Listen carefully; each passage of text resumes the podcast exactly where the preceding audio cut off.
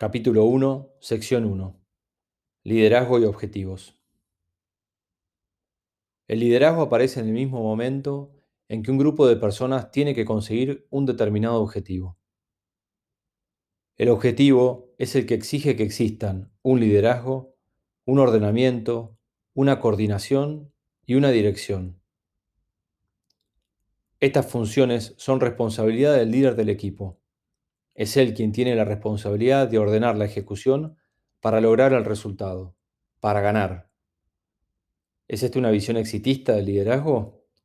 El liderazgo será exitista siempre que se trate de un equipo que compita en algún nivel y en cuanto exista alguna expectativa de buen desempeño.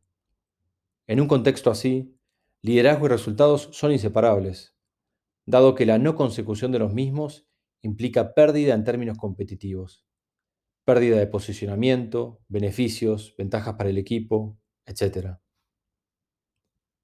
Cuando el líder es elegido y puesto en su función, se le encomienda conseguir uno o más objetivos, es decir, se crea la expectativa de consecución de resultados.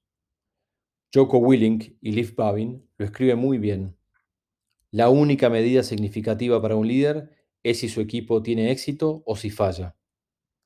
Un equipo que no gana que no consigue sus objetivos o no tiene resultados, eventualmente no perdurará como equipo, o al menos no con su mismo líder. Eso indefectiblemente terminará cambiándolo. Ahora, una de las razones por las que no se ve una rotación permanente de líderes es porque existen infinidad de definiciones de éxito. Empresas que compiten en una misma industria pueden tener todas diferentes objetivos y terminar en un escenario en donde al final de un periodo todas los consiguen. Esto sucede porque no siempre los objetivos de un equipo van en contra de los objetivos de otro. Esto puede verse ejemplificado en el deporte. Dos equipos de fútbol jugando entre sí, en donde uno necesita solamente ganar y el otro se propone perder por menos de dos goles. Un resultado de 1 a 0 favorable a quien necesitaba ganar les da a ambos lo que necesitaban, éxito. Muéstrame tus objetivos y te diré qué tipo de líder tienes. En esta diferencia entre lo que significa ganar para un equipo y para otro, subyace un concepto que todo líder debe saber explotar. Los objetivos son un camino para el desarrollo. Todos los equipos tienen el potencial de desarrollarse, y la tarea del líder es lograrlo con el correr del tiempo, minimizando la pérdida de oportunidades.